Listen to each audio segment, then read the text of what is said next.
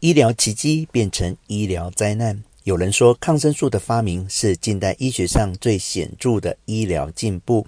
也许这样的说法一点都不夸张。毕竟，对许多现代医疗可处理的细菌感染问题，在抗生素发明以前，往往都束手无策。例如，因为伤口细菌感染的危险，连最简单的手术都有高风险。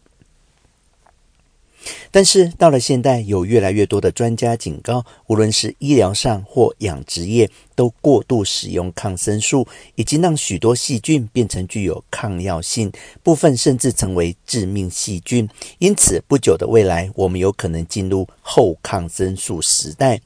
二零一四年，耶鲁大学的一项研究显示，到了二零五零年，全球约有高达一千万的人因为抗药性细菌而死亡。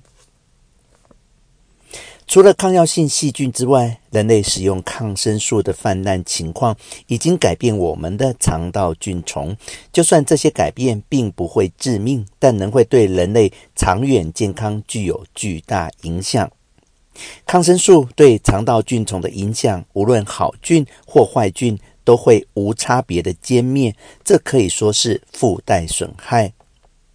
有诸多研究显示，一个抗生素疗程做完后，抗生素对于肠道菌丛的影响非常明显，尤其是广效性抗生素会有更多的伤害。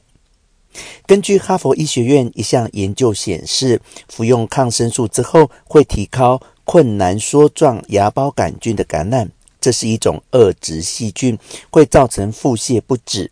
在美国，每年约有三万人死于困难梭状芽孢杆菌的感染。更令人担忧的是，疗程结束、停用抗生素之后，肠道菌虫不见得完全会恢复正常。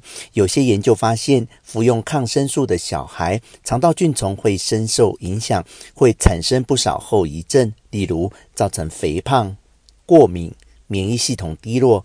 行为异常等问题，而且持续到长大成人，不止小孩而已。任何一个人在任何时间服用抗生素，都有可能影响身体长远以后的状况。